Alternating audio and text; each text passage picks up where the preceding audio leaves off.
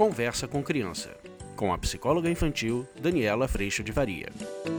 Nós vamos para mais um tema que chegou: brincadeiras à distância através do encontro online. Como é que a gente pode fazer isso acontecer com as crianças? Ah, gente, não é demais?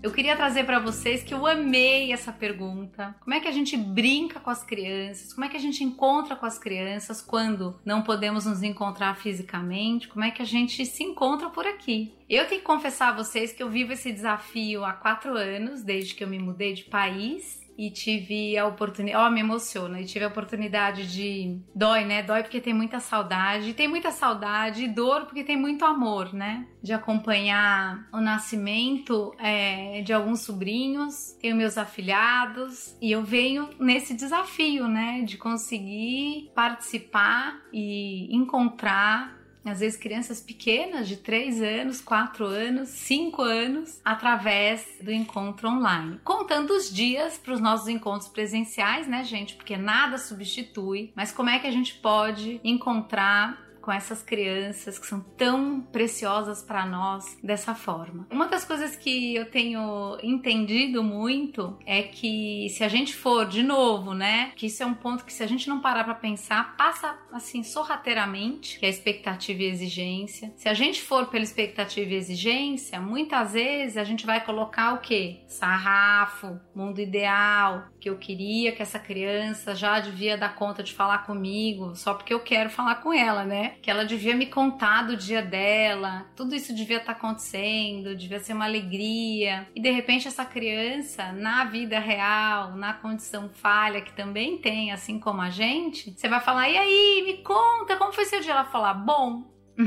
Pronto, acabou. Não, mas e aí o que você fez? Ah, o de sempre. Ah, normal. E o que foi mais legal? Tudo. e o que você gostou? Nada.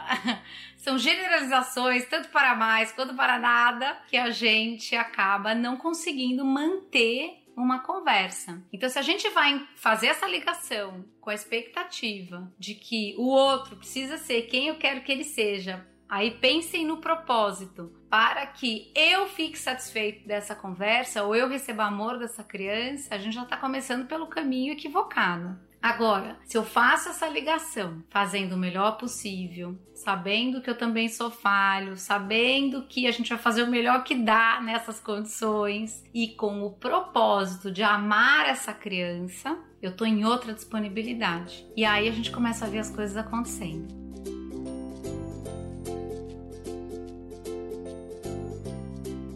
Eu tenho que compartilhar que eu vivi recentemente isso com a minha sobrinha, que eu amo os pais, são pessoas muito importantes para mim, e eu ligava bastante para os pais, a gente conversava, e aí tinha aquela coisa, olha, tia Danda, né? Ela, aham, mas tipo, quem é, né? Não tenho ainda nenhum tipo de conexão. E aquilo ainda estava óbvio no propósito, já ela não sabe quem eu sou. É sobre eu ser reconhecida, eu ser amada, eu ser querida, eu ser, eu ser, eu ser. E aí, gente, essa conta não vai fechar nunca. Por quê? Porque você já liga com o propósito equivocado. E aí eu comecei a fazer diferente. Eu comecei a ligar quando eu tinha disponibilidade de amá-la e comecei a prestar atenção nas coisas que ela gosta, comecei a prestar atenção nas coisas que essa criança tem interesse, comecei a prestar atenção no quanto eu contar para ela algo que pudesse interessá-la é um plantio que vai fazer com ela a vontade de de repente me contar algo que talvez eu também possa me interessar. E aí a gente começou desse jeito. Eu tenho muitos brinquedos lá em casa também. Comecei a mostrar as coisas que eu gosto de fazer, a contar o que eu tinha feito hoje, eu olho desenho que eu fiz. Olha só, é, eu escutei tal música, eu descobri essas luzes aqui. Eu comecei a contar coisas que eu gosto e que eu imaginei que poderiam ser interessantes para ela. E não é que foram, porque aí ela começou também agora, às vezes eu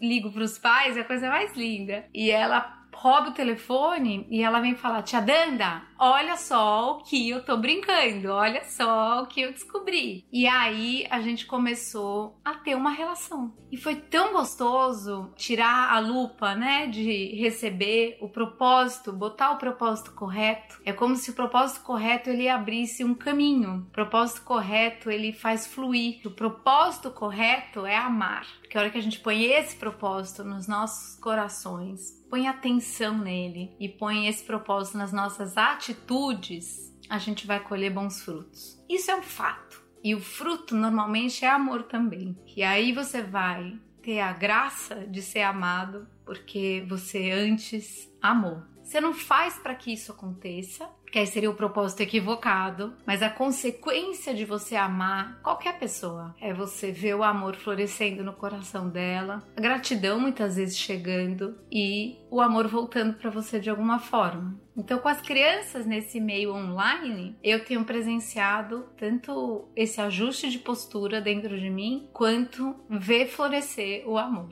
É muito, muito, muito lindo, muito emocionante, porque a gente começa a ver as relações acontecendo, os encontros acontecendo, a alegria acontecendo, a distância física diminuindo de tamanho. E óbvio, né, que essa choradeira toda é por conta da saudade que cresce todos os dias, né? Nossa, que coisa! Me dei conta do tamanho dela.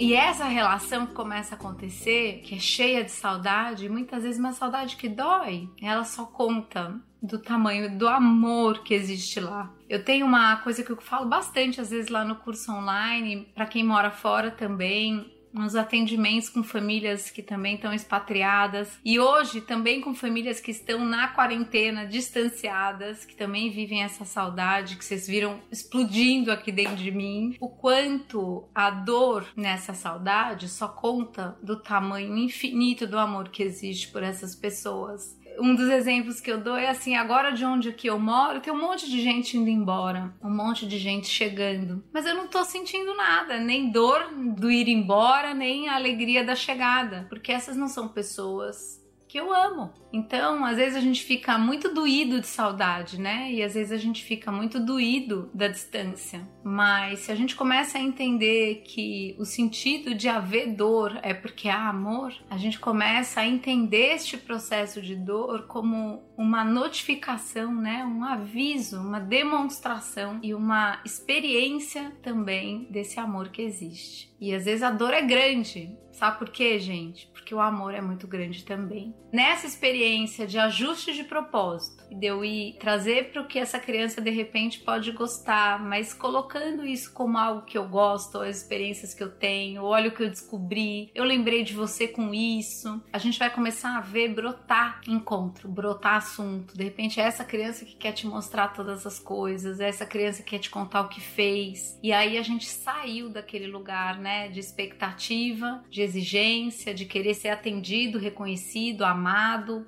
pertencer, que é normalmente o nosso piloto automático para o que nos move na direção dos nossos relacionamentos. Então, que a gente possa, essa é quase uma oração, que a gente possa ajustar nosso propósito, tanto com aqueles que vivem longe de nós, quanto com aqueles que vivem perto de nós, porque este ajuste ele é necessário em todas as nossas relações, para que a gente possa viver a alegria, a alegria que é amar o próximo. E existe uma passagem é, bíblica que eu gosto muito. Eu não costumo trazer passagens aqui, no curso até costumo trazer, mas que é ame a Deus sobre todas as coisas e ame ao próximo como a ti mesmo. Então, sustentados nesse amor por nós, de Deus, a gente é capaz de não mais esvaziados, não mais com a presença de um vazio que eu precisava no mundo buscar tanta coisa para tampar, de repente eu tô preenchido de um amor que só Deus pode preencher e tô pronto agora para amar o outro, sem me abandonar nesse amor, obviamente.